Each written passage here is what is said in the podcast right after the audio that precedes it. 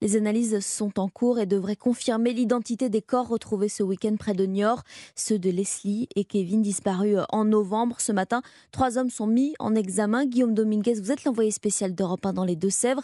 Guillaume, quelles sont les prochaines étapes de l'enquête? Eh bien d'abord, l'autopsie. Les deux corps retrouvés vendredi soir et samedi près de la commune de Puyraveau ont été transportés à l'Institut de recherche criminelle de la gendarmerie à Pontoise. Les analyses ont commencé hier après-midi et vont se poursuivre encore aujourd'hui.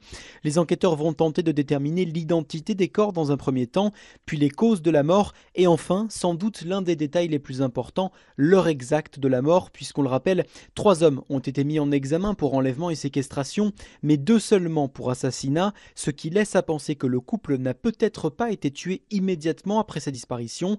Le procureur de Poitiers devrait s'exprimer très prochainement pour revenir en détail sur la chronologie des faits.